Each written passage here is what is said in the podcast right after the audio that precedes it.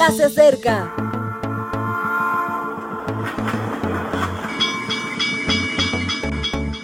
Partimos ya.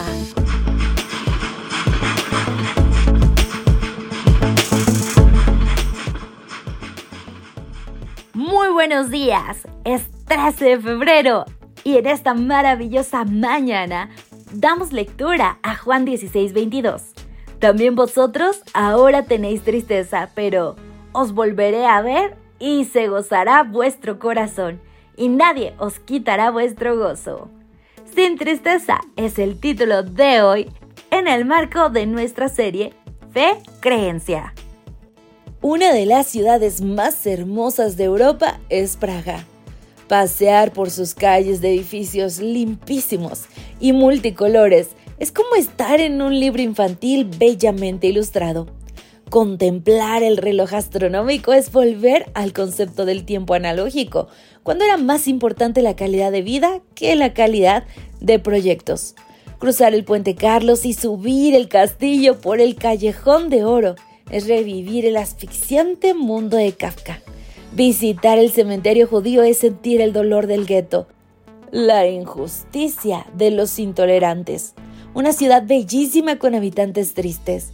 Y me lo he preguntado muchas veces, ¿por qué esas miradas sin luz? ¿Es el clima? ¿El exceso de turistas? ¿La herencia de tiempos pasados? Pienso que posiblemente una de las razones sea que es uno de los países más ateos de Europa. El famoso poeta checo Václav Havel, que llegaría a ser presidente de la República, dijo en una ocasión, aprendimos a no creer en nada, a hacer caso omiso de los demás a preocuparnos solo por nosotros mismos. Conceptos como amor, amistad, compasión, humildad o perdón perdieron su profundidad y sus dimensiones, y para muchos de nosotros pasaron a representar tan solo singularidades psicológicas. Y es que la fe de verdad da alegría.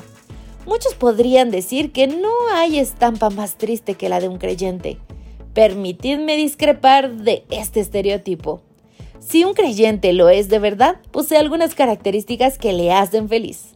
Hay cinco elementos básicos de la felicidad que se encuentran en la creencia en Jesús. El primero es el amor. Desde los primeros momentos de la vida somos felices cuando nos acarician, nos susurran palabras de cariño. Si continuamos con esta práctica, es muy difícil no sentirse seguro y por tanto alegre. También la sencillez porque Jesús solo necesita un corazón sincero. Lo demás son complementos. Tenemos demasiadas cosas y quizá por ello no disfrutamos de lo esencial. Y el agradecimiento, recibimos la fe por gracia y con un simple gracias sellamos nuestra salvación. Ser agradecidos nos aleja de ese yo egoísta que no tiene saciedad y evita la insatisfacción. Además, el perdón, que es un bálsamo que perfuma nuestros días tristes y permite que nos reiniciemos como personas. Descargar en Cristo nuestras culpabilidades revitaliza e incluso rejuvenece. Y por último, la esperanza. No hay gozo mayor que saber que todo lo negativo es pasajero, que Cristo volverá de nuevo. Hay razones de peso para creer y además alegran el alma. Así es, querido amigo, que la religión, es decir, la relación con nuestro Dios, seguir a Cristo, comprender sus promesas, amar su venida, todo ello hace un alma agradecida, feliz, resplandeciente que ilumina a los demás. Si tal vez hoy estás experimentando un mal momento, si estás pasando por el valle de sombra de muerte, no temas porque Jehová estará contigo. Tranquilo, el tiempo pasa y cura a través de la sanación divina de las palabras y promesas de nuestro Cristo.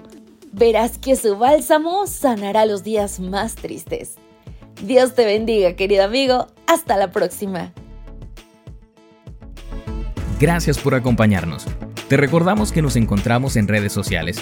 Estamos en Facebook, Twitter e Instagram como Ministerio Evangelike también puedes visitar nuestro sitio web www.evangelike.com. Te esperamos mañana.